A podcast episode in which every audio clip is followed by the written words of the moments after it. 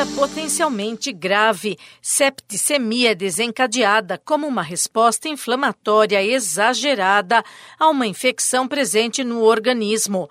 Foi o quadro que levou o ator e diretor Denis Carvalho a uma internação em estado grave no fim do ano. Também chamada de sepse, é responsável por cerca de 11 milhões de mortes no mundo a cada ano, segundo a Organização Mundial da Saúde.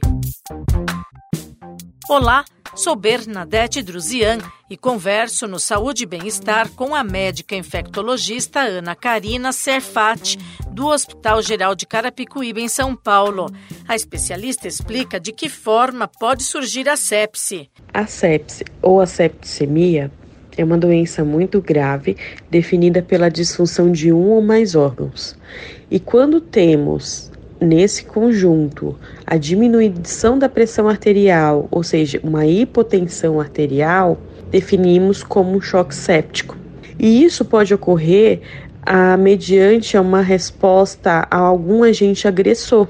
Né? O nosso organismo, na tentativa de nos defender de um agente agressor, e esse agente pode ser uma bactéria, um vírus, um fungos, né? ou mesmo toxinas, ele promove essa resposta exacerbada nessa resposta inflamatória exacerbada, o que causa essa patologia. O quadro de sepse requer uma identificação rápida para conter o espalhamento do processo infeccioso. A médica destaca quais são os primeiros sinais.